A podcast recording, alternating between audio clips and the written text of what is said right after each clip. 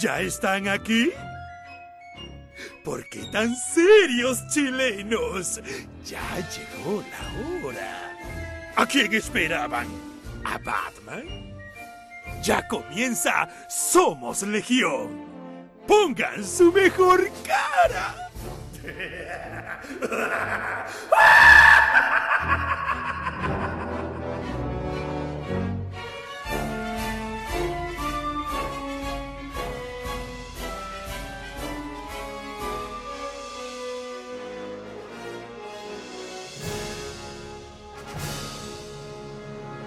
Bienvenidos muchachos al quinto capítulo de Somos Legión, el podcast que le gusta a la gente. Hoy me acompañan el dueño de la franquicia, el hombre que llegó del frío, el ruso soviético original. ¿Cómo está, ruso?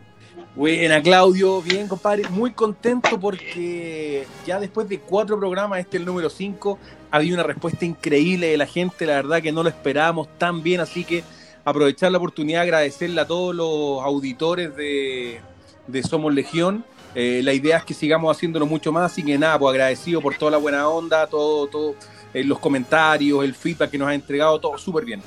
Y lo que tampoco esperábamos era que en este quinto episodio volviera el filántropo, playboy y dueño de la tienda de historietas más grande de Chile. ¿Cómo está Daniel Chazam Hernández?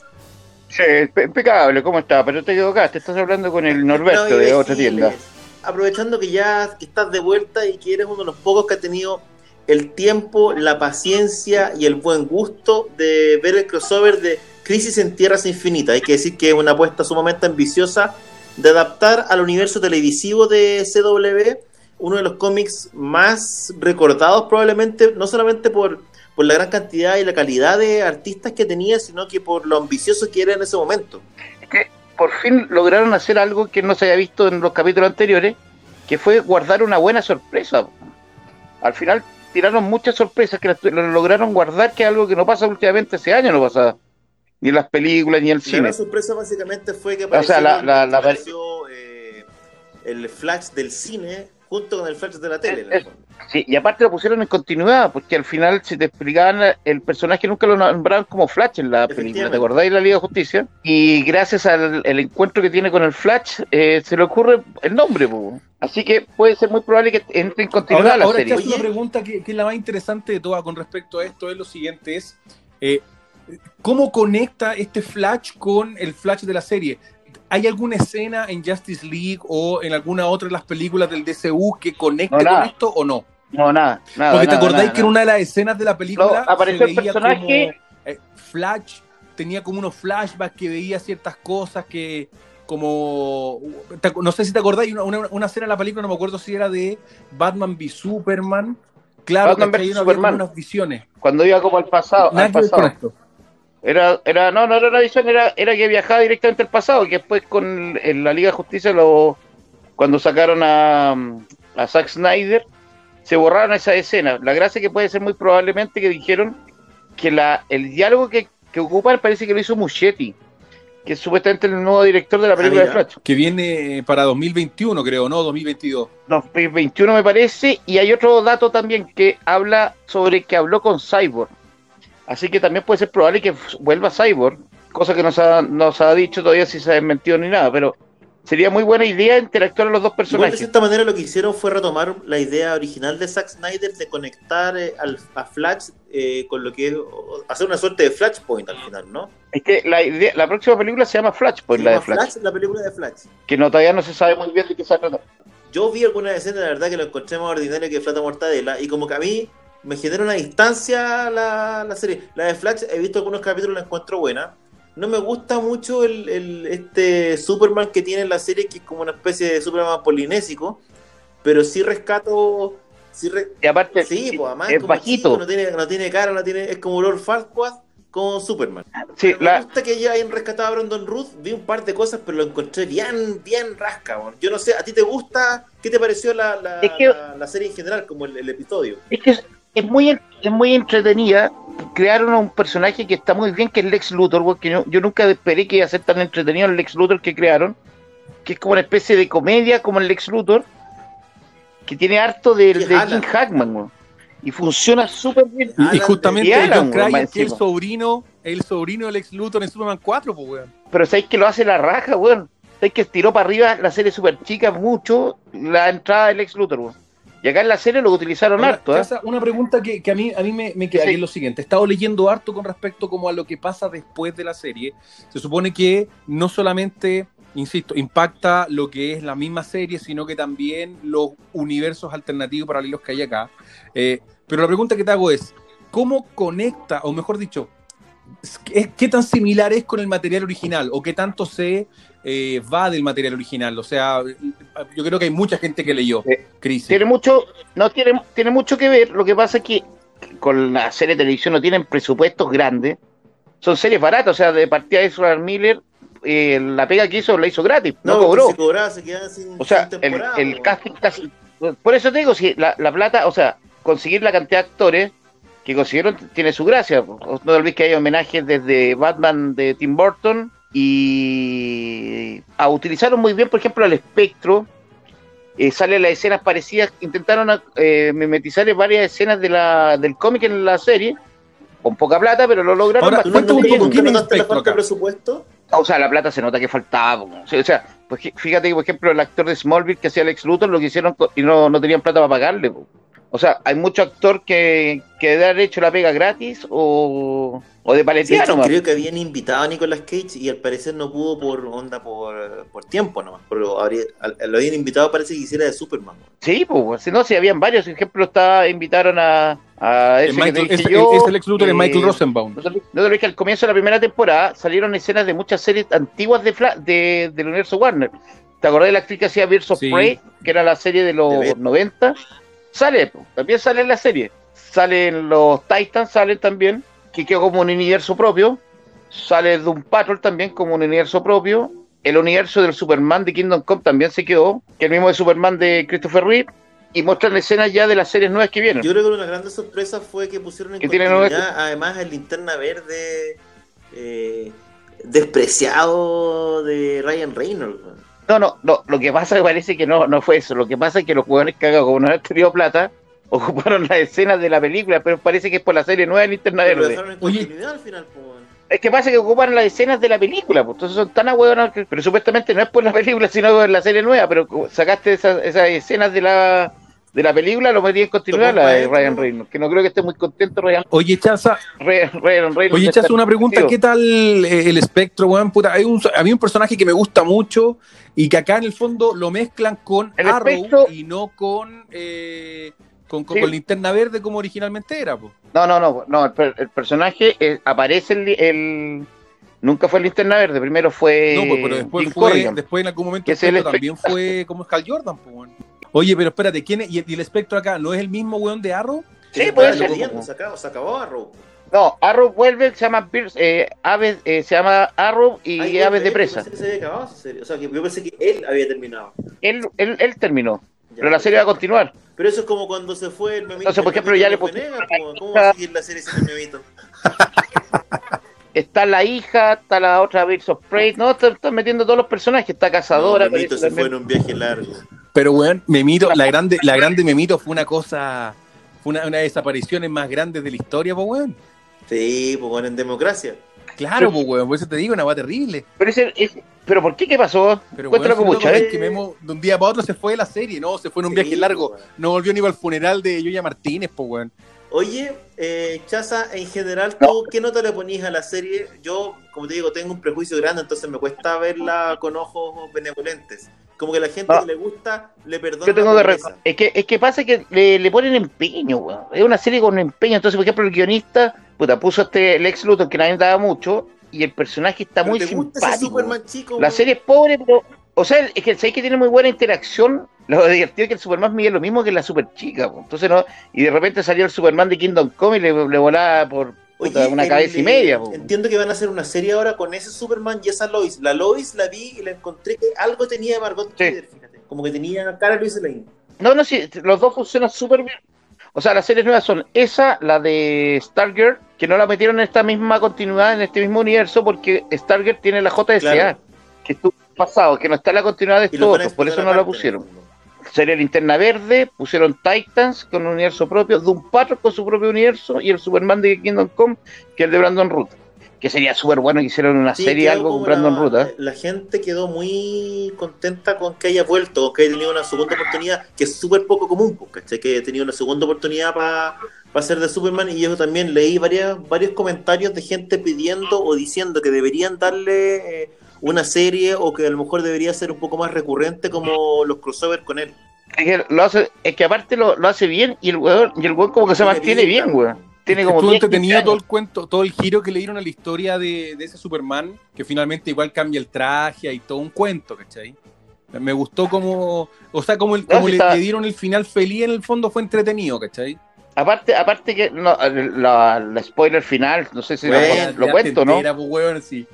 Ya, ya, va, eh, viene la, lo- cuando crean los super amigos, aparece Ah, el mono. El mono. bueno, de los gemelos el monito, el mono aparece al final y eso significa y le ponen la música de los super amigos de la serie de la serie y animada. esa canción la registramos nosotros ahora, weón. Sí, lo usamos hace como tres temporadas. Puta, pero ya la, ya la tienen estos buenos nuevos. Y sale Glick, po. así que vienen los gemelos fantásticos y todo eso. Yo creo que van a empezar a meterlo. Buena cosa igual, pues. Está bien, bien entretenida la serie. Yo le doy tres y cómo, cómo DC, Y- independientemente de los recursos económicos que le ponen a la serie, le achuntó más en televisión que Marvel, weón, ¿ah? y hizo que funcionara. O sea, ya, ya creaste todo junto, weón, están todos mezclados. Pues las series de televisión de, de Marvel están todas separadas del, del resto.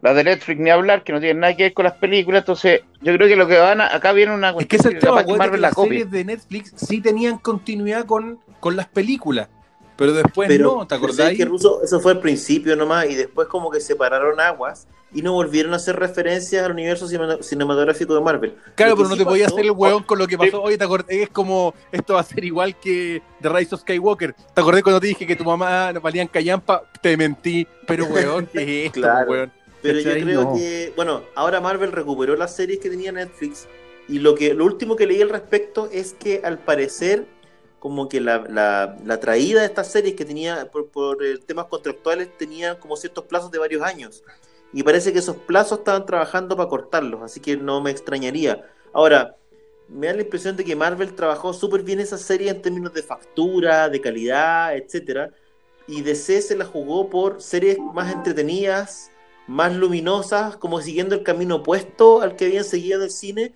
y finalmente eso le funcionó mucho cine, sí. Totalmente. Ahora vamos a ver cómo funciona Birds of Prey, que parece que es bien oscura Bueno, también, ¿eh? También se la jugaron por una serie súper oscura, pero toda la línea de toda la línea de. CW es súper casi no sé si infantil es la palabra, ¿cachai? Pero es súper hace como referencia casi al Golden Age en el sentido de que de que son es súper nerd la serie al final.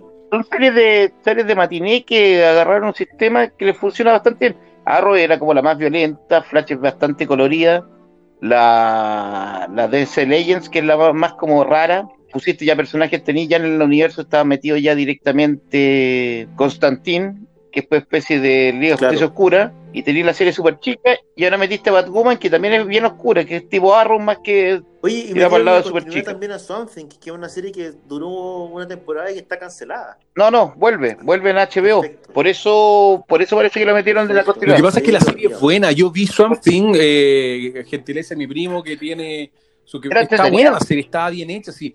La serie la cancelaron por un tema financiero. Cuando tú en Estados Unidos grabas un- una película, una serie o cualquier cosa, eh, lo que hacen los estados para tratar de atraer esa inversión es te dan exenciones tributarias. Te dicen, ya compadre, mira, si tú voy a filmar acá, no sé, pues, weón, en, en Providencia, por filmar acá en Providencia, bueno, nosotros te vamos a devolver, weón, el 40% de lo que tú pagas en impuestos por hacer negocio acá.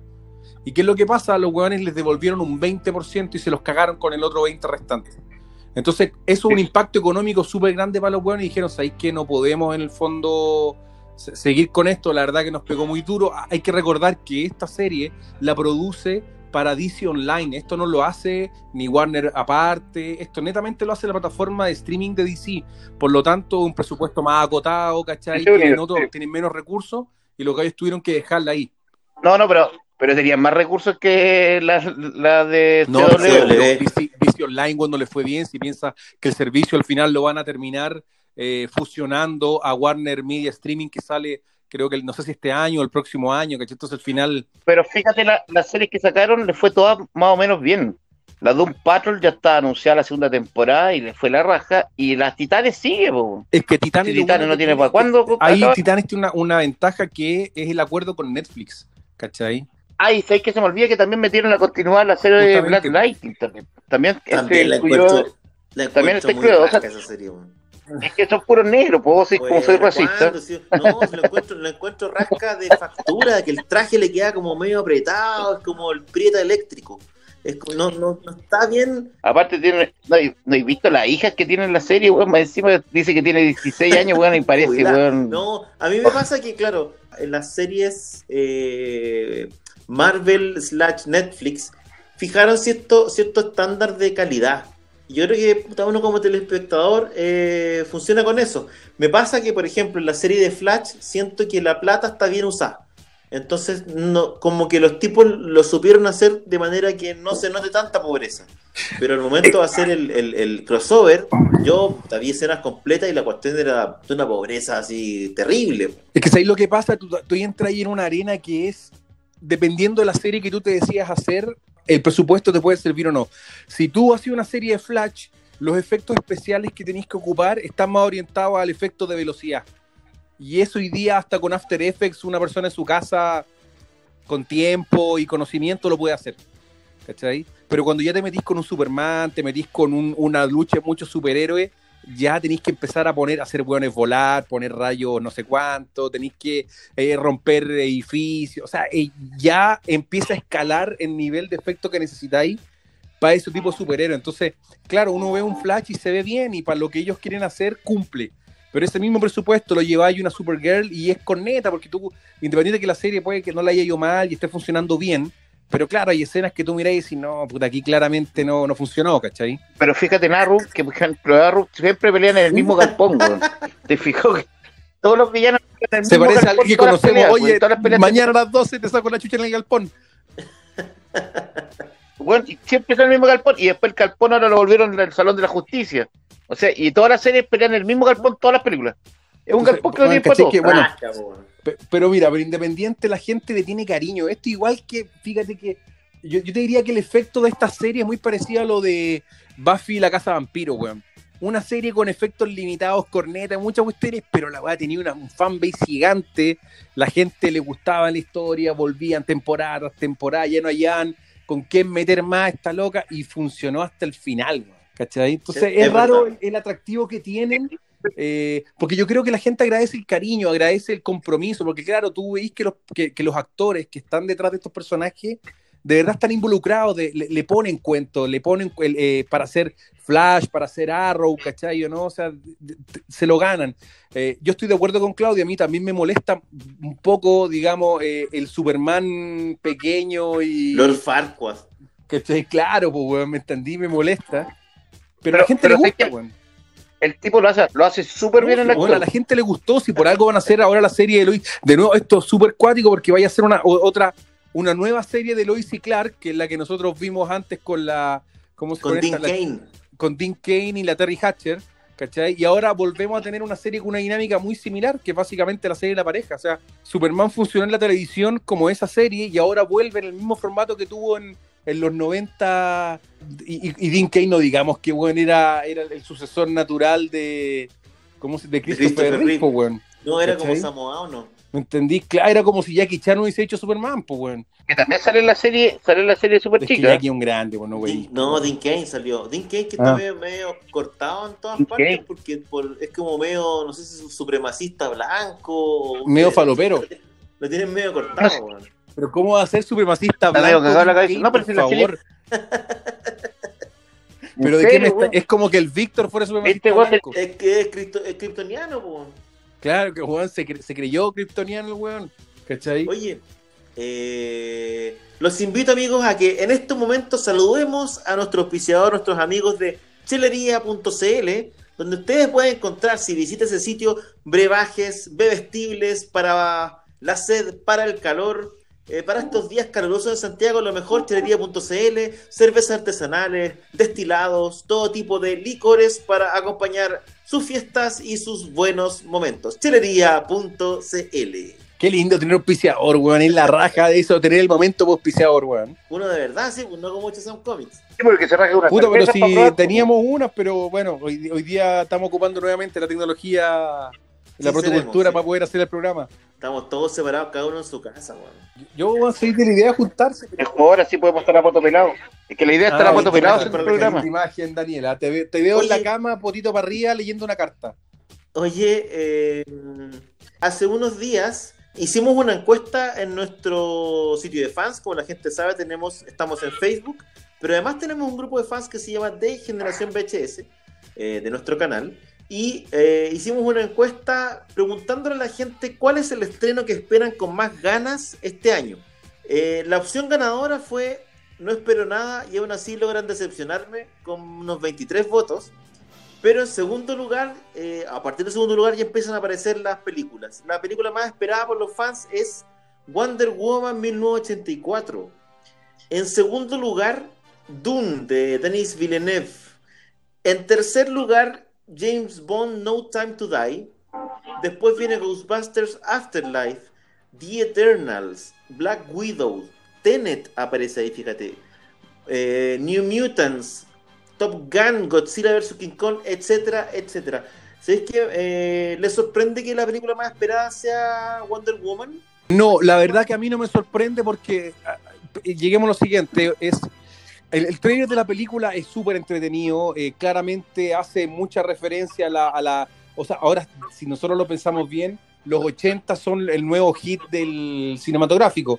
Todos quieren volver un poco hacia los 80 y tratar de colgarse un poco en la misma estética, lo mismo que hizo Thor con Thor Ragnarok, eh, Capitana Marvel, y en ese sentido Wonder Woman también nos presenta una estética muy similar, ¿cachai? Con, con una Wonder Woman que aparte también estrena una nueva armadura, estrena un montón de, de, de cosas nuevas, también te tienen que explicar de nuevo la, la, la aparición de Steve Rogers, pero que nos presenta... ¿Cómo Steve Rogers? Maxwell- perdón, Steve eh, Trevor.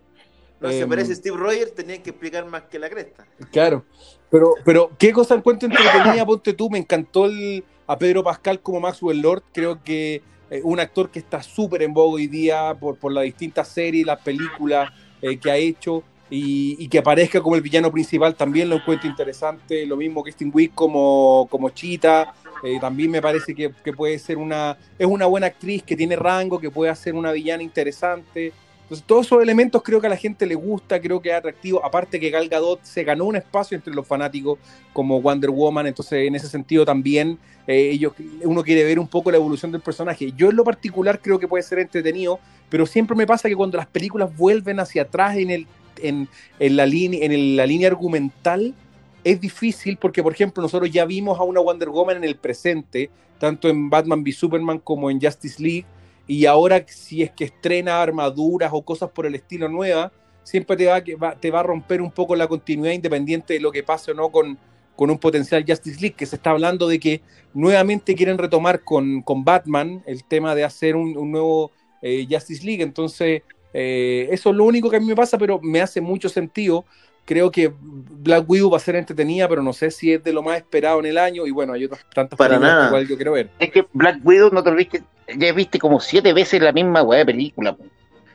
Tenés Nikita, tenés como de, de Luke Besson, tenés como cinco versiones ya. Sí, sí, no, estoy de acuerdo. Y tenés la otra la otra versión de Red Sparrow. Red Sparrow, Sí. que era, era, era Viuda Negra. po. ¿Sabes qué? Lo que me llama la atención de, de Wonder Woman 1984 es que la gente le siga teniendo fe al universo cinemato- cinematográfico DC.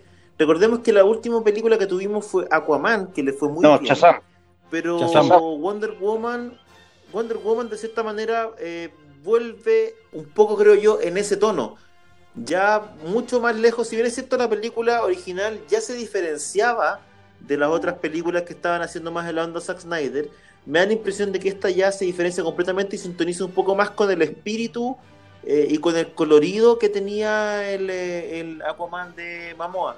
Y en ese sentido me parece que la apuesta está clara y me interesa o me intriga saber cómo van a- qué es lo que van a hacer con The Batman, con, eh, con la película con Pattinson.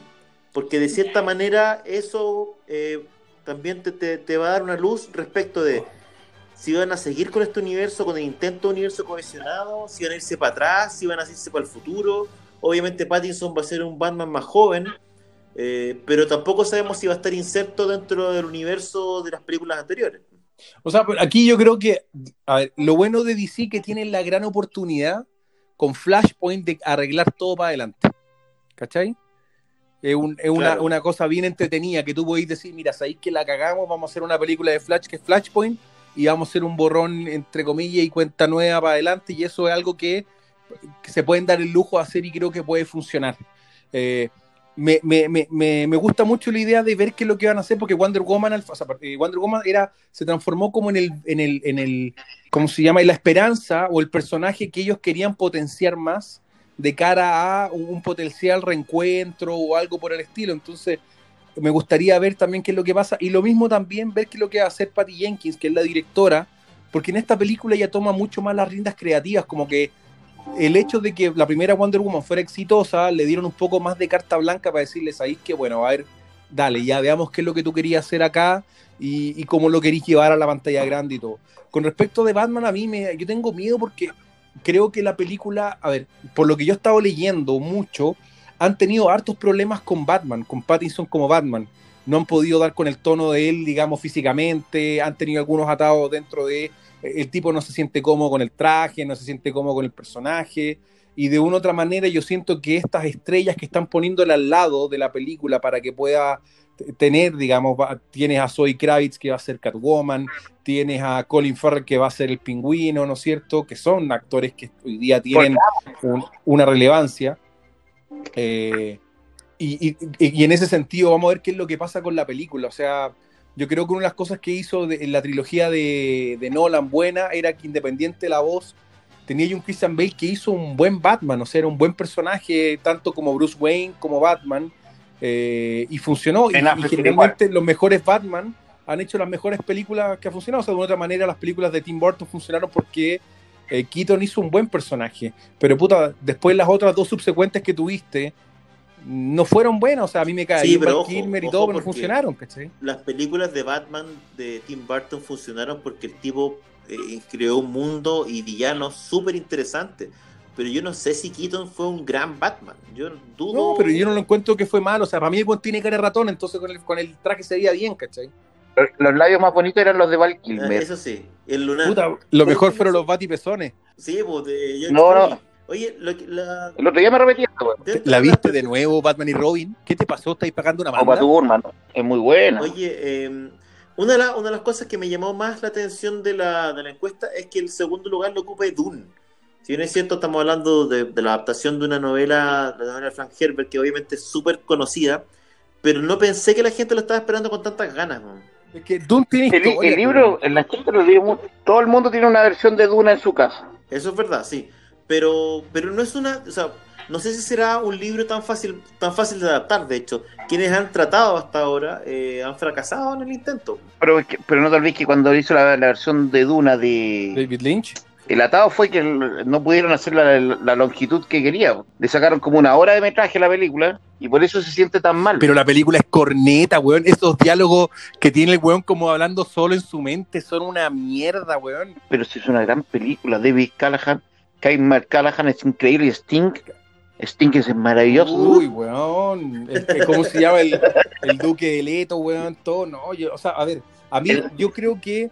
Eh, eh, el Duque Coqueto. El problema con Dune es que, a ver, es difícil llevar a la pantalla grande Dune si es que no le da, estoy de acuerdo con Chazam, el espacio que necesita para desarrollar una historia muy compleja, porque la verdad que es compleja, que mezcla elementos de eh, de, mitos y leyendas, ¿no es cierto?, de Medio Oriente, con el espacio, o sea, tiene todo un cuento súper interesante lo que es... Hay un cuento de intriga política, ¿cachai? Que, es durísimo, lo mismo pasa con eh, todo el cuento de la designación de las casas, ¿me entendido, no? Del, eh, y todo lo que va, lo que tiene relación con el planeta Dune, que en el fondo el planeta Dune y, la especie es algo fundamental y que, y que la, en la película no le dieron tanta relevancia al tema de la especie dentro de un contexto espacial, que era lo, lo, más grande en el fondo de todo el primer libro de Dunda, que son varios libros y varias encarnaciones de... Claro, podéis dejar de lado el tema, el, tema político, político comercial, porque al final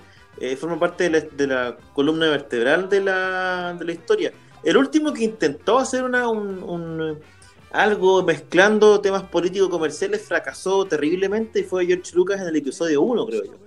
Que trató de mezclar estos temas en un contexto de ciencia ficción eh, sin buenos resultados tampoco.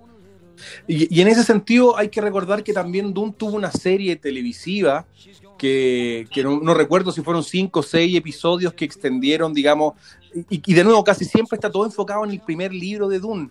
Eh, Protagonizada por Luis No, es- Ñeco. Mario el segundo. van en el- ah, bueno. eh, y- y- pero, pero la verdad que tampoco funcionó, a pesar de que tuvo más tiempo, una serie de televisión de buena factura, ya lo hemos visto en Game of Thrones, ya lo hemos visto en otras series, te da la oportunidad de poder desarrollar una historia más compleja de mejor manera.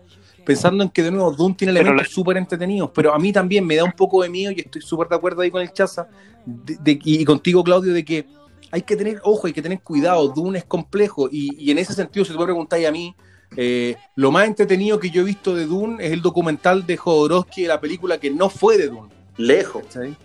Puta, ese documental lejos es lo mejor que hay, ¿cachai? De Dune que las mismas películas que después hicieron, ¿cachai? El, el problema también de la serie de televisión que tuvo Duna, que también era media pobretona. Sí, La, la- lo- lo- las películas necesitáis plata. Para hacer Duna tiene un presupuesto muy grande y el director es bastante bueno y lo, lo hizo bastante bien con Blade Runner. Sí, o sea, de, Yo creo de que por ahí Denis yo está la creo que es un buen trabajo. gente. Sí, yo creo que por ahí está la esperanza de la digo- gente por el resultado de Blade Runner. Y que Blade Runner está demasiado buena. po. Sí, pues, y, y Lo- la expectativa y la, y la dificultad era grande.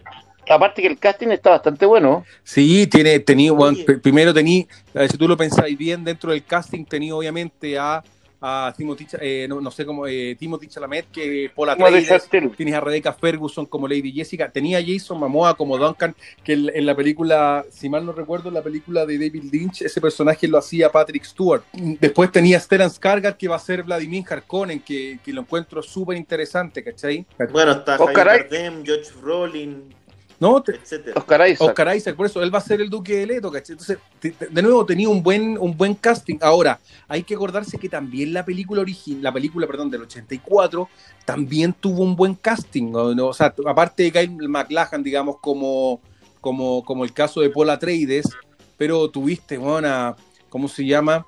Tu- a, a Virginia Madsen, ¿no es cierto? Tuviste a Everett McGill, que también salió. O sea, bueno, eh, bueno, obviamente el mismo Pancho caso de Sting. Francisco Reyes. Claro, tenía Jürgen Prognau, que también fue el du- duque de Leto, que, que es conocido. Entonces, bueno, no, no es menor tampoco el casting que tuviste para la película original, pero el cuento, a mí me molestó mucho las cosas de, de esa película, cómo se hicieron que de verdad parecen corneta, pues, weón. O sea, tuviste Pero sí estaba produciendo Dinos de Laurel. Un bueno, grande. de Laurentiis que nos dio Conan, pues, weón, no veí, pues, weón. Sí, pues, bueno. Pero era más guagua, pues sí, lo- ahí- eso es lo que lo pelaron siempre. Lo que pasa es que Di Laurenti siempre ha tenido ese cuento de, de, de- acuérdate, cuando hace también Barbarella, weón, todas las películas con esos efectos corneta, weón, que, que tenían y, y- y- Era cacao. y que, y que, puta, no funcionaron hasta por ahí nomás, ¿cachai? Pero, pero igual de una u Pero otra manera la en su época era, era de tecnología de punta, Barbarella en su época. Barbarella, claro, la escena, eh, lo único de punta era, weón, cuando salía en pelota, pero, Tecnología de punta. A James Bond. claro, pero... Oye, después de Dune aparece, también sorpresivamente, me, me- me sorprendió nuestro, nuestro fanaticada, aparece James Bond No Time to Die, la última entrega, la última participación como el agente de Daniel Craig. ¿Por qué te ¿Qué les sorprende? A mí me parece natural que James Bond aparezca entre los cinco mejores o películas más esperadas del año. Fíjate que a mí me gusta mucho, pero tiendo a pensar que tendía a pensar que la fanaticada estaba más esperando películas de superhéroes. Les cuento, por ejemplo, películas que no son para nada esperadas. La que una de las que no tiene ningún voto, por ejemplo, es Morbius. Yo no sé si eso habrá cambiado después de que aparece este tráiler eh, que toma por sorpresa a todo el mundo con la inclusión de Michael Keaton al final. El traje Spider-Man. Exactamente. Claro, conecta. Y, eh, o sea, claro, nadie se esperaba la conexión y algo hay ahí. Después otra película, por ejemplo, que no está esperando a nadie, curiosamente, es Rápido y Furioso 9, que también es una sorpresa, una saga que es súper popular. Es que lo- lo- los seguidores nuestros no manejan. pues. O sea, mira, Birds of, Birds of Prey, tú no manejas, pues, que la gente maneja, chazo. Mira, Birds of Prey, Sonic y Bloodshot tienen solamente un voto cada una, por ejemplo. Godzilla Flocho salió el trailer recientemente. con Vin Diesel. Sí, yo creo que Vin de Diesel tiene un cuento. Hay algo que pasó con Vin Diesel que en algún momento eh, el buen era como muy un actor así tipo La Roca, muy seguido por una fanaticada que buscaba sus películas, pero algo perdió en el camino, ¿me entendí? Porque por último tú veis que La Roca como actor, Dwayne Johnson tuvo, no, la, la, Dwayne Johnson tuvo una evolución, ha hecho distintos tipos de películas, ¿cachai o no? Alguien puede decir bien o mal, eso ya es un tema de gusto de cada uno, pero Vin Diesel no, Vin Diesel como que involucionó y hace la misma película con distintos títulos, exactamente igual, todas. O sea, las últimas dos son Triple X y Rápido Furioso, no ha hecho nada más, los de la primera guay diferente. No, y, por eso Triple X mal, porque en el fondo es igual que Rápido y Furioso, también hace equipo y toda la weá, bueno Riddick. Pero Riddick, ahora se supone que viene una nueva Riddick, pero que todavía está en preproducción, que va, se, llama eh, Riddick Furia, que es cuando, cuando el weón vuelve al planeta, digamos, su planeta natal, ¿cachai? ¿no? Y ahí va a quedar una cagada y toda la sí, pero, no te olvides que la tercera película de Riddick es un remake casi de la 1. no, pero es totalmente, pues, pero de nuevo, lo que viene ahora es justamente eh, la, cuarta Riddick viene a cerrar la historia con el weón volviendo a su planeta natal, que es lo que, lo que quieren, lo que, lo que en el fondo va a pasar. Ahora, a mí, por ejemplo, el personaje de este bueno, o sea, ese personaje en Pitch Black no me molestó para nada y en la película animada tampoco. Lo que pasa es que ya después le dieron tintes de superhéroe, weón, más que eh, un asesino o un criminal, weón, medio como bueno o malo, pero, pero bueno, la, así la cagaron nomás. ¿Qué vamos a hacer? Mira, otras películas que la gente no está esperando mucho Godzilla vs. King Kong, con solamente dos preferencias. Top Gun, no. Un Príncipe en Nueva York 2, tampoco, solamente dos votos. Black Widow tiene seis votos, pero me sorprendió, por ejemplo, que tenga menos votos que The Eternals, una película de la cual se ha sabido menos. Eh, es que es una serie, o sea, los Eternos, ahí sí que estoy ocupando personajes más ordinarios que los Guardianes de la Galaxia. Claro, por eso te digo que me sorprende que sea más esperado que Black Widow. Pero tenía un, un, un, elenco también de mejor calidad, weón, ¿cachai? Eso sí. Piensa que estáis trayendo, weón, a Angelina, Jolie, ¿cachai? O sea...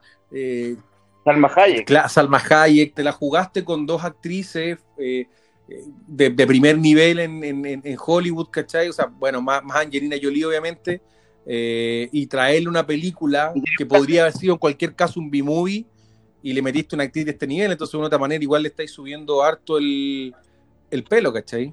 Otro, gracias de la, los eternos que me hicieron un casting de todas las etnias.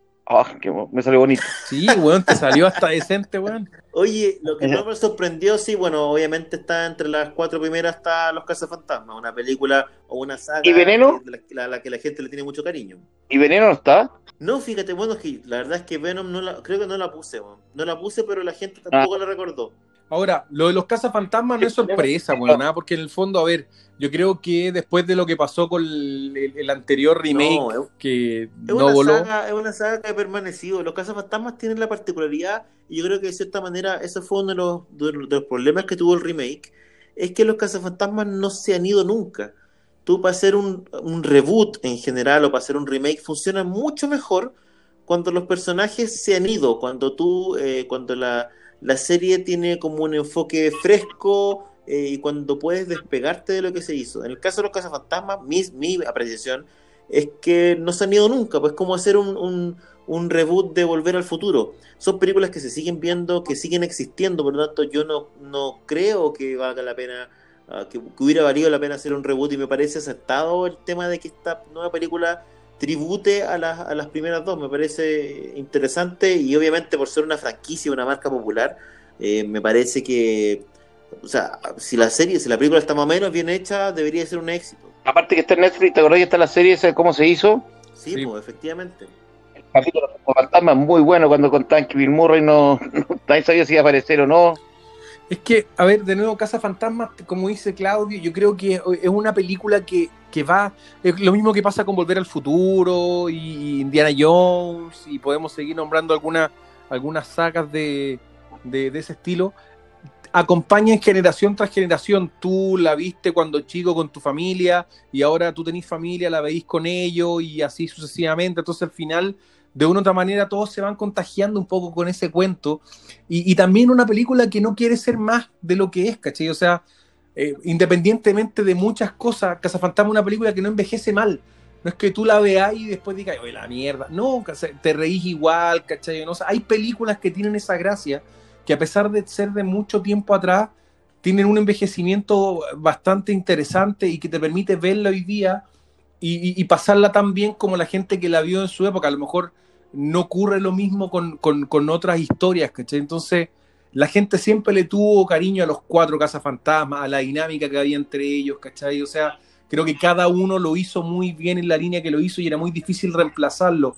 Tratar de volver a hacer una película de ese estilo, o sea, a ver, yo no entiendo cómo los hueones se, se sorprendieron cuando les fue mal, o sea, yo, yo ahí de repente cuestiono un poco la inteligencia de algunos hueones en Hollywood de decir, viejo, weón, vamos a poner estas cuatro minas que son graciosas, weón, y se van a olvidar de los otros weones. Loco, ¿qué, estáis pensando, cachai? Eso no va a pasar nunca. Si en el fondo lo que pasa con Casa Fantasma es que la película no se va. Y lo que a uno le gusta de la película. Es una película que es bien, eh, que es bien de onda y es bien de, de, idea.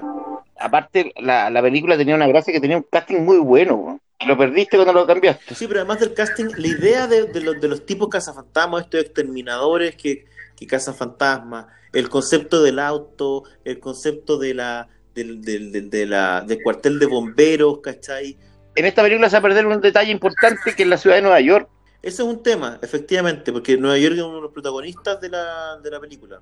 Al, cambiarlo al campo, una cosa así, puede ser que funcione, pero no, uno nunca va a saber. O sea, yo, yo a ver, yo creo que, que en el fondo me hace sentido, pero me hace sentido que se vaya a Nueva York. Sabemos efectivamente no va, a, no aparecer en Nueva York. Pero, pero me está bien. ¿Sabéis lo que pasa? Para mí está bien que no aparezca en Nueva York. Por, y te voy a explicar un poco por cuál es la razón. Porque Nueva York es donde las cosas tienen que pasar duramente, ¿cachai? O sea, no podéis reempezar y recomenzar a redescubrir eh, la historia, el pasado de la familia, un montón de cosas más. Me parece bien que en ese sentido como que se vayan a un lugar donde puedan recomenzar nuevamente con todo el cuento de los fantasmas hasta que, puta, a lo mejor en una continuidad puedan volver a la ciudad de Nueva York o a lo mejor la película nos presenta algo así, ¿cachai? Eh, me parece interesante en ese sentido. obviamente da miedo por la misma que son ustedes. Es Nueva York juega un, rol súper importante. O sea, la energía de la gente tenía un cuento con los mismos fantasmas que habían, tanto en la 1 como en la Casa Fantasmas 2, ¿cachai? Entonces claramente jugaba un rol. Eh, pero yo creo que hay un cariño y un respeto tan grande por el material original en esta entrega de, Jason Reitman que yo creo que puede funcionar bastante bien en ese sentido. Oye, eh, Chaza, ¿cuál es de estas películas que hemos nombrado? ¿Cuál es la que tú estás esperando más para este año? De las que más me tincan este año, que le tengo cariño con Godzilla King Kong, Perfecto, claro. Bueno, es un género que se estaba explotando diría yo que con éxito el último año. Me, da la impresión de que la película de King Kong abrió de cierta manera la puerta para que se siguieran haciendo esta serie de, de películas de, grandes monstruos. O sea, no, es que la, la gracia uno le tiene una especie de cariño especial a esa película por el clásico que de los japoneses y siempre tengo mucha ganas de ver eso. Lo que pasa es que la película japonesa, weón, fue, era una cosa muy, muy, muy graciosa, pues, weón, ¿cachai? O sea, este, este duelo de kaijus, ¿cachai? Eh, ajustaron, porque en el fondo King Kong, el King Kong de la película original, eh, era un gorila gigante, pero no era un tamaño edificio, pues, weón, ¿cachai? Ahora estáis poniendo criaturas, weón, puta tamaño, weón, tamaño Empire State, a pelear entre ellos. Entonces, tuviste que hacer crecer nuevamente a King Kong en la película anterior. Ahora, en la película. Eh, no, pues entonces que la película King Kong era un bebé. No, pues se supone que era joven y iba creciendo. Pero en la película original no, pues, weón.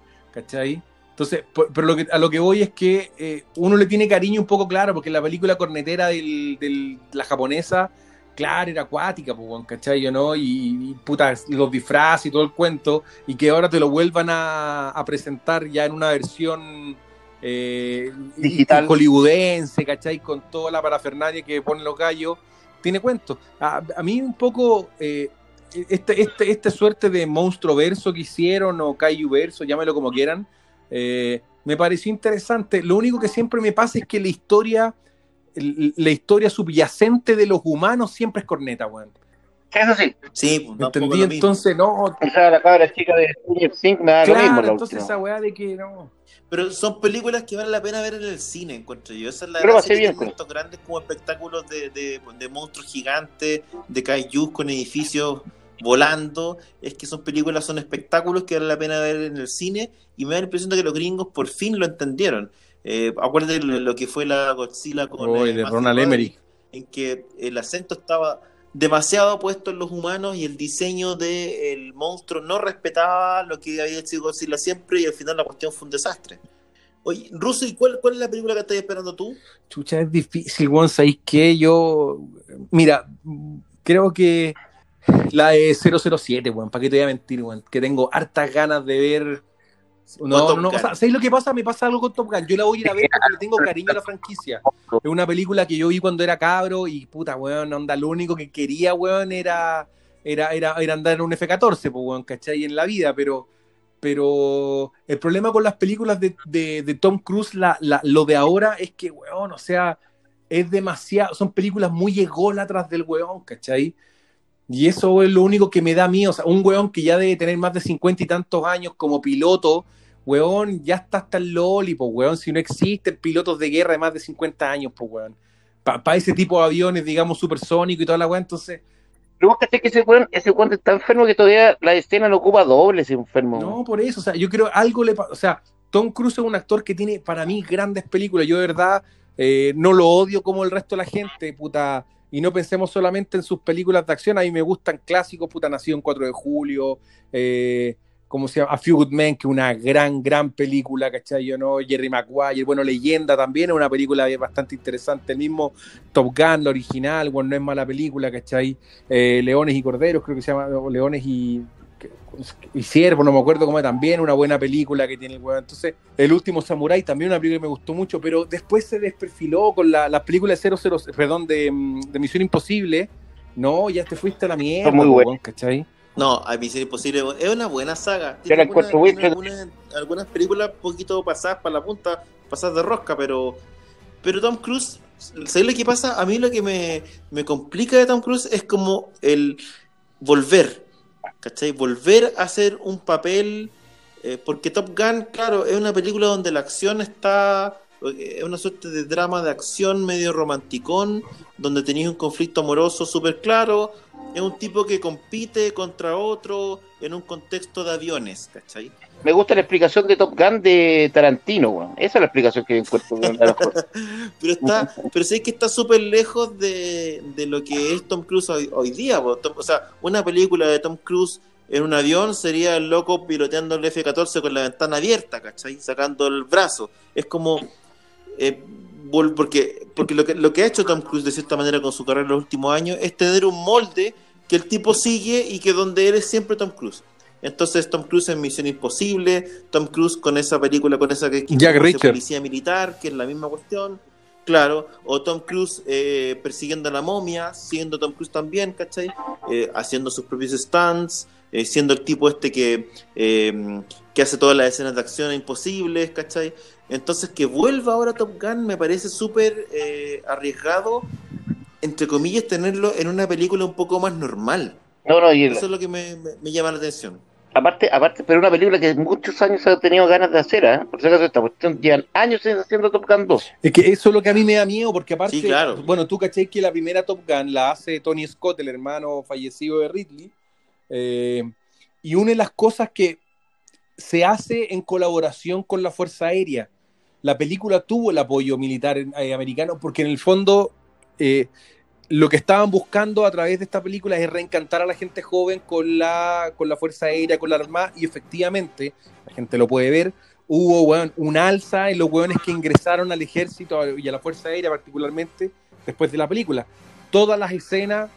Claro, es como el video de la No, weón, esto, esto de verdad fue Ivan en Niosh, weón, o sea, eh, ¿cachai? El, el video de Bart Simpson como el- la banda de Luxo, exactamente igual. Y funcionó, entonces el tema es, weón, pero funcionó bien, o sea, fue una propaganda elegantemente hecha de tal forma que igual te entregó una buena película con buenas actuaciones, entretenida, que claro, tiene todo esto, del- tiene como todos los clichés que tiene que tener una película ochentera bien, el romance, medio prohibido, ¿cachai? Porque ella era la, la, la- la- la instructora con más privilegios que el weón, que el. ¿cachai no? Eh, después tenía la rivalidad con el otro, el otro weón, que este, el, el rubio, ¿me entendía? Así tipo Lord, eh, eh, ¿cómo se llama? Lord Valiente. ¿cachai? Una cuestión así. Y, ¿me entendí? El amigo que muere y que el weón se va a la mierda. O sea, de nuevo, tiene todo un montón de clichés bien, bien logrados, bien hechos. Y ahora volver. Yo creo que Top Gun sería mejor si se llamara Robotech y si tuviera Puta, entradas. Sería la única mane- manera ¿Sabes que Esa, es una esa película que han tratado de hacer un millón de veces, weón, ¿cachai? Y. Pero- Da miedo, weón. Pero To- Tom Cruise como Claro, el abuelo Rick Hunter. El abuelo Hunter. Oye, ¿y Birds of No, Prey no aprendió? que hacer. ¿Qué Top Gun, weón? ¿Birds of Prey no aprendió? No, no, fíjate, la gente, déjame revisar la lista, no, pero sé que la gente no. Creo que tiene su- sus preferencias, pero no, no es de las películas más esperadas, para nada. Porque, por ejemplo, el último trailer prendió harto, ¿eh? A la gente ha preguntado, la niñita especialmente, ¿de qué público la niñita les gusta harto? weón?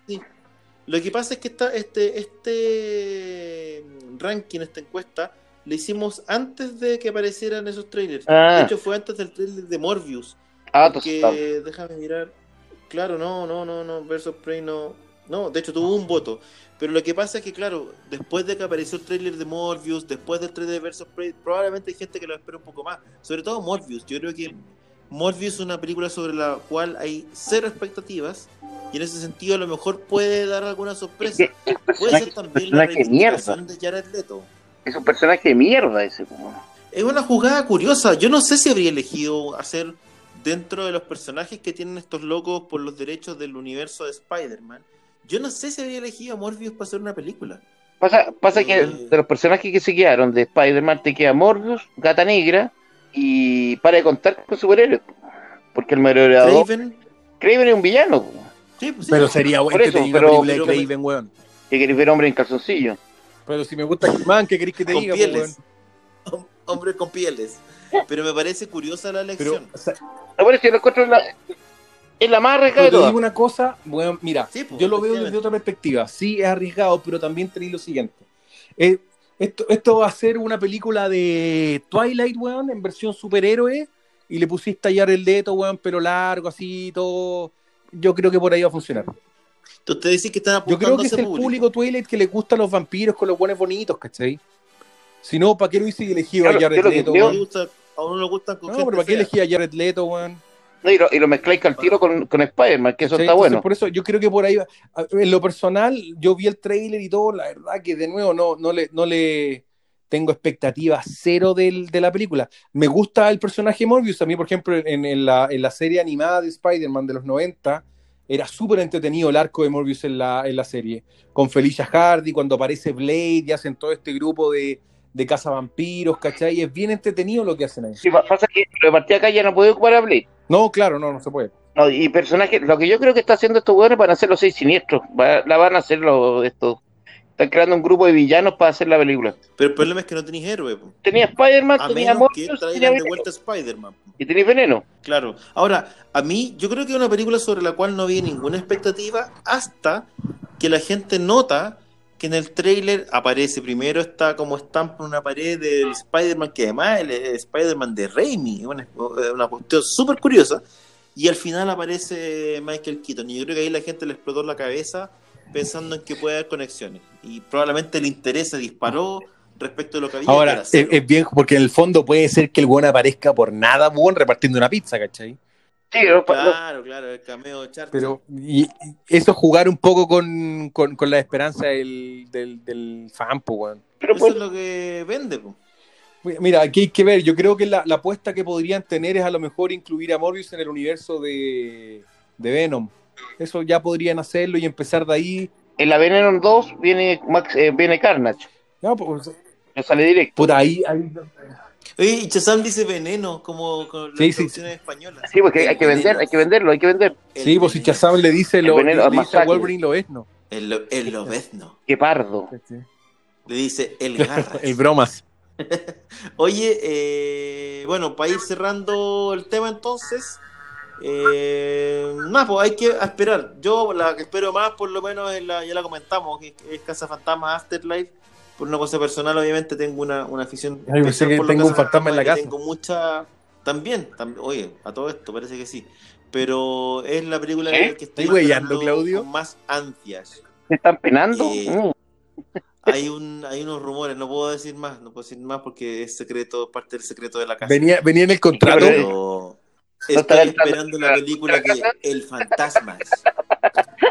Eh, ¿Qué les pareció? ¿Qué les parecieron los nominados para los premios Oscar? Hay que recordar que hace ya, ¿cuánto? Dos semanas ya se supieron los, en las películas nominadas para los próximos premios Oscar que se entregan ahora a principios de febrero. Eh, no sé si hubo muchas sorpresas, no sé cómo lo vieron, no sé si tienen alguna favorita. Eh, no sé si se acuerdan cuáles son. Podemos recordar que está entre mejor película está Ford vs Ferrari, The Irishman 1917, eh, Mary Story, Jojo Rabbit, Little Women, Once Upon a Time in Hollywood, eh, Joker y Parasite. ¿Cuál, ¿Cuál les gusta a ustedes de las, o de las películas que han visto? ¿Cuál dicen, o es que esta tiene pinta? Yo sé que no la hemos visto todas, pero hay alguna que me imagino que les debe gustar. No, mi Parasite. Parasite. ¿Parasite la viste, Chase? ¿Y qué tal?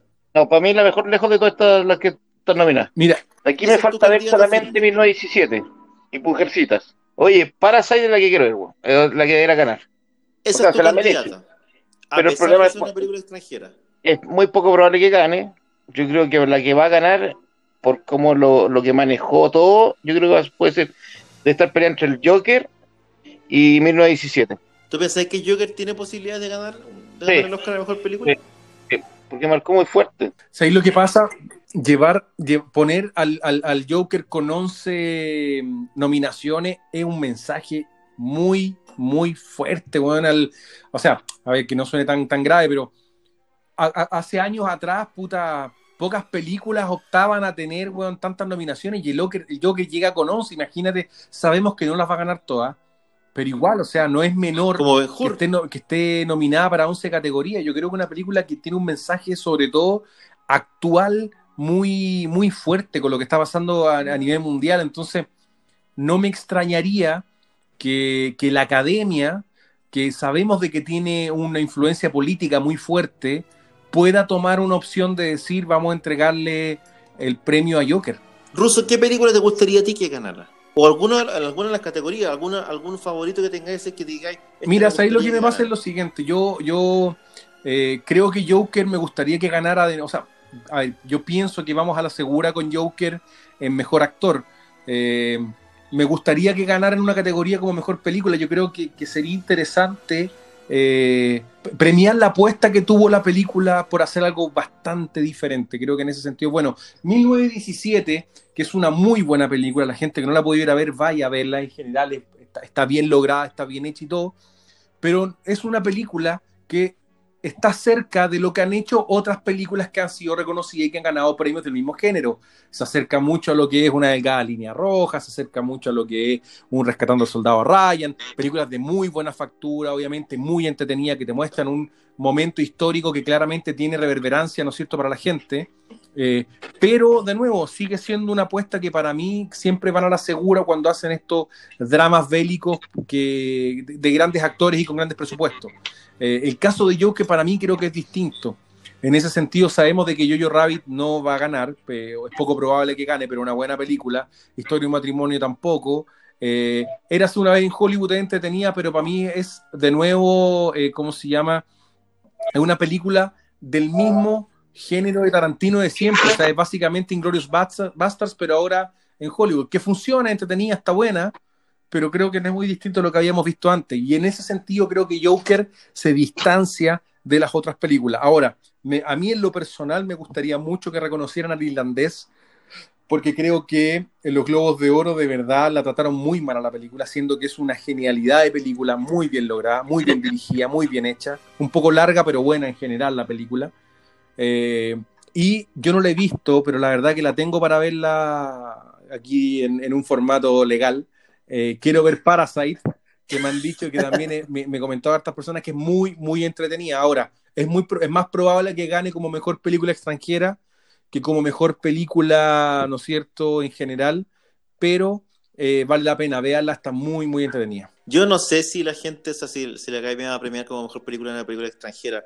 Tengo no, yo, no creo, yo no creo. Eh, pero puede ser, puede ser, Pero, pero de nuevo, o sea, me pasa lo que Ahora, te decía, o sea, con, a ver, si nosotros hemos visto la tendencia de Hollywood de los últimos tiempos, normalmente Hollywood tiende a, a ser como súper ecuánime en cómo entrega los premios cuando tenéis películas fuertes, ¿no es cierto?, que están compitiendo entre ellas.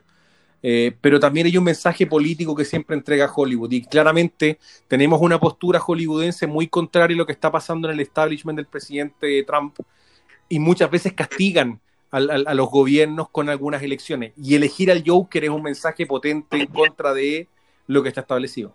A mí me gustaría, yo no sé si, si ir a ganar alguna categoría, porque creo que este año la competencia está durísima, pero me encantaría que recibiera algún reconocimiento Ford v Ferrari. Encuentro que es una tremenda por- película. Por director súper podría bien ganar. ¿Cómo? Por director podría ganar. Eventualmente sí. No, por no, no, no está- no eh, está nominado mejor director. alguna- ¿No está? déjame- no- en mejor acá, dirección está mira. el irlandés Joker 1917, Érase una vez en Hollywood y Parasite. Eh, en la única categoría donde... Ah, y ¿está? de- y en la uni- no, tampoco, porque mira, mejor actor tampoco aparece Christian Bale. Está en mejor película. Mira, pensé que había que había eh, en alguna de las categorías de No. actor. Ah, no, ah, ignoraron a, a, a Bale. Bale hace un tremendo papel. Bueno, si no es mejor película. No, pues tiene algunas categorías técnicas, porque tú estás que- mejor montaje de sonido Claro, mejor edición. y mejor mezcla de sonido. Pero es una gran, gran película. Yo les recomiendo que la vean. Eh, a la gente que le gustan las películas de como de carrera, tiene todos los elementos. Además, está basada en una historia real. Este- eh, oye. que básicamente se trata de la competencia por ganar Le Mans entre la escudería Ford y la escudería Ferrari. Eh, para la gente que vio esta otra película, ¿cómo se llamaba la eh, que mostraba la, la competencia de Nicky Lauda? Eh, Ah, la, llamaba, la de Rush, Ron Rush creo que se llama. Rush, Rush, sí. la de Ron Howard. Pucha, me parece que es un tremendo complemento. Mientras una te muestra como la competencia entre dos, dos hombres, en esta te muestra como la competencia de dos tipos decididos a, a- a ganar contra su propia, enfrentándose a su propia escudería, que es la Ford, y además al, al- al- al rival que es Ferrari, que es un rival, una suerte de rival invencible. Lo encuentro súper buena, Christian Bale eh, hace un tremendo papel, con un acento súper fuerte además, eh, como parte de su, de su personaje, así que échenle un vistazo, ¿Cómo? está súper, súper buena, de verdad. Me, me encantaría que recibiera algo, pero veo que está, pensé que tenía Oye, varias nominaciones. Oye, y la que está entretenida también es mejor animación ¿eh? este año. Porque ¿Ah? Disney tiene solamente una nomi- nominación no este año. Y eso que, que- y eso que fue con varias Claro. películas, ¿cómo se llama? Animada y solamente nominado en Toy Story 4. Es la única nominación que tiene este año. No, está bien, pues, weón. Mira, otro, otro incógnita que, que va a estar entretenida de, de ver en los Oscars es ver qué va a pasar con Netflix, a ver si la, la Academia los trata mejor que los Globos de Oro. O sea, sería la expectativa un poco de que Netflix se llevara algo con alguna de las películas que está presentando. Aquí no hay ninguna serie. Oye, pero es heavy que Netflix tenga tantas nominaciones este año. ¿eh? Fíjate que de no la... es menor, bueno, lo conversamos un poco en Irishman- el capítulo anterior respecto de la apuesta de Netflix, que ha sido Sí, súper los dos papas no la nominaron a mejor película. No, Creo que no. No, no, no. No, no, no. la lista a. A, a mejor actor sí está nominado. Sí, está Luis Ñeco por eh, su papel del cardenal eh, brasileño. Oye, pero en todo caso, Sí. sale Luis Ñeco, ¿no? La película de Dos Sí, Cardenales. sale Luis Ñeco, hombre, sí sale. La gente, ¿sabes que en, incluso en la página estaba comentando, la gente pensaba que era mentira, que era una broma nuestra. Sale No, Luis Ñeco. Sale Luis Ñeco en la película. es verdad, no es mentira. Sale Luis Ñeco en, el, en, el, en, el, en los dos papas de, de Netflix. Fíjate que sale como, Muchachos. bueno, los dos papas tiene premios, o sea, está nominado Mejor Actor por eh, Jonathan Price y Mejor Actor Secundario por eh, Anthony Hopkins. Para que la gente... eh, igual está como bien, bueno, eh, no es mucho, o sea, la verdad que no está muy, muy atomizado el, el- el- la entrega, son básicamente las mismas películas, no hay mucho más que darse vuelta con, con, con lo que se está entregando este año. Piensa que, por ejemplo, Avengers Endgame va solamente, creo, a ver, en la categoría de eh, efectos especiales. Creo que son dos nominaciones. Son dos nominaciones, si mal no Y, recuerdo, sí, ¿no? y- y lo peor de todo, que Disney hizo campaña para, para que pusieran a, a Robert Downey Jr. como mejor actor, weón. Y no pasó ni por si acaso, ¿cachai? Estaban mejores efectos especiales y por ahí había algo, tenía otra nominación más, porque si mal no recuerdo eran dos. las Sí, no, no, no, no he encontrado la otra Avengers, no me categoría. Estoy la otra. buscando ahora, eh, a ver, mejor efectos especiales, mejor, eh, no. Estoy casi seguro. Oye, y a todo esto pensando un poco, Claudio, y antes de cerrar, que, la te gustó eh, justamente la película de Ford y Ferrari versus Ferrari. ¿Cómo vería bueno, a Christian Bale bueno, haciendo eh, Tony Bronson bueno, en una próxima película de Grand Prix? Y haciendo delicioso Salazar también, si lo gracia que tiene Christian Bale es que puede hacer cualquier cosa. Ahora, para ser Tony Bronson está un poquito viejo. No, pero igual podría, bueno, si los efectos especiales dan para todo, bueno.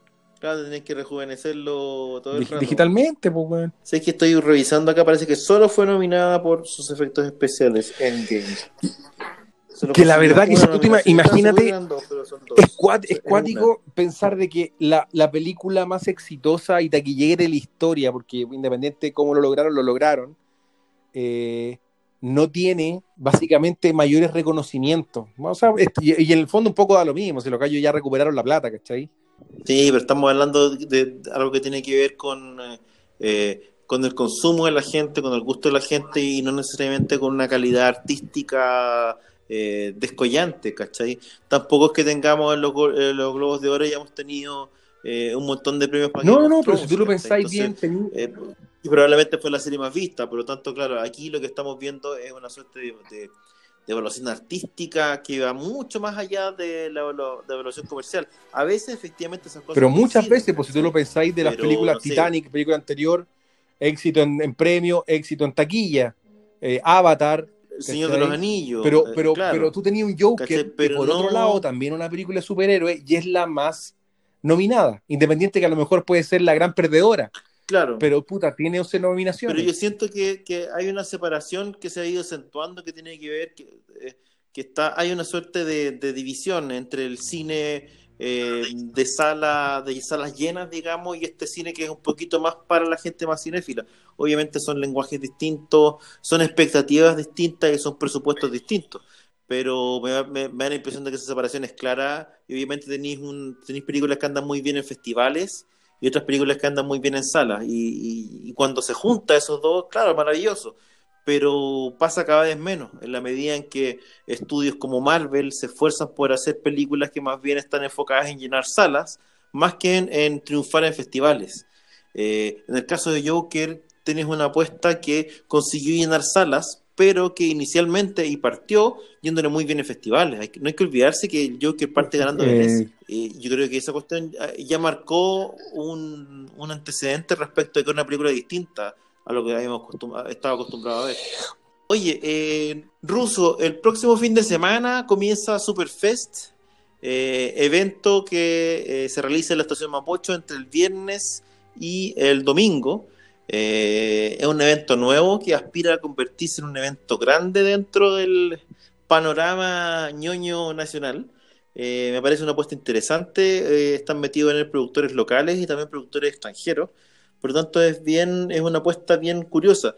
Para la gente que le gustan los cómics, obviamente hay una oferta interesante. Viene Red Reading, uno de los históricos que participaron en cómics como La muerte de Superman. Va a estar Amancay Nahualpan, que es un artista chileno reciente en Temuco, que tiene la particularidad que está, le está yendo muy bien en Estados Unidos, está dibujando series en el universo de Batman. Va a estar mi amigo personal, Geraldo Borges, por supuesto. Vamos a estar presentando ahí nuestro nuevo cómic, El último detective. Eh, aprovecho de agradecer, nos ha ido muy bien en la promoción en las redes sociales, la prensa también nos ha tratado muy bien. Bueno, va a estar también el Guido con Sebastián, eh, van a estar presentando el cómic de Mirachman, eh, que es una apuesta interesante. Van a estar con Marcos Arora ahí presentando esta suerte de continuación de la película con este protagonista chileno. En términos de actores, recordemos que está John Wesley Shipp invitado, el Flash de los años 90, David Jost, el Ranger Azul, está Mick Foley, el luchador, está Finn Jones, eh, que participó en Game of Thrones y obviamente fue conocido también como el protagonista de Iron Fist de Netflix, hay una serie de atractivos que tienen que ver con em, vehículos de Batman, está el Batimóvil de la Justice League, la moto de Batman, etcétera, etcétera. Chaza, eh, para la gente que va a, mm, a Superfest, se va a encontrar allá, bueno, además con Amancay, eh, además de Geraldo, además de... Mm, Peralta. claro, eh, va a estar Brett Bidding, ¿Qué debería tener la gente de Bidding o, o qué puede ir a buscar la tienda para firmar, digamos? La muerte de Superman. Que es como la gran obra de Brett al final, ¿no? Es que es que lo, lo que más reconocido, o sea, el, gallo intentó a Ron Friends, lleva más de 30 o 40 años trabajando en el mercado americano, pero su gran obra va a ser porque era él como preferido de Dan Jurgens. Claro. Entonces llevan muchos años trabajando los dos juntos. Ahí que yo creo que yo creo que la muerte de Superman es la joyita de él. Oye, y de Amancay eh, es un artista chileno que hizo la Escuela de Talentos de DC y a partir de entonces se ha mantenido trabajando con ellos en títulos vinculados a Batman, con la oportunidad además de, de- de dibujar a Batman un par de veces. ¿Qué tienes tú o qué debería la gente llevarse de Amancay? El problema de Mankai es que en español no salió casi nada de él. Me parece que ¿qué es salió uno. tienes? Pero en inglés tengo la serie que está haciendo regular ahora, que le hace una serie, o sea, una miniserie que es de seis números, se llama eh, Monster of Gotham. Eh, voy a hallar los- todos los números. Excelente. Ya, eso entonces la gente era imperdible para aprovechar de llevarse firmado la, la serie sea, que está sacando tenía- en este momento Amancay. Sí, Peralta llevo lo que está sacando para Marvel. Frucine está dibujando la serie Kikaz. Después del primer arco que era de Romita Jr. El segundo arco, tercero y cuarto arco ya lo empieza, sigue dibujando él todavía como serie regular. Y aparte viene también nuestro conocido dibujante que dibuja todo, que es el. Ay, ¿cómo se llama? Se me olvidó. Darío Brizuela, un grande. Eh, Darío Brizuela. Que Bueno. se ni habla, que se dibuja Que todo. dibuja todo.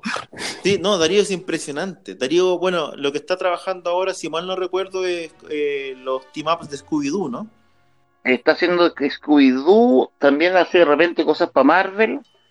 Está haciendo una serie infantil también. Y, y de repente también te dibuja las tortugas ninja.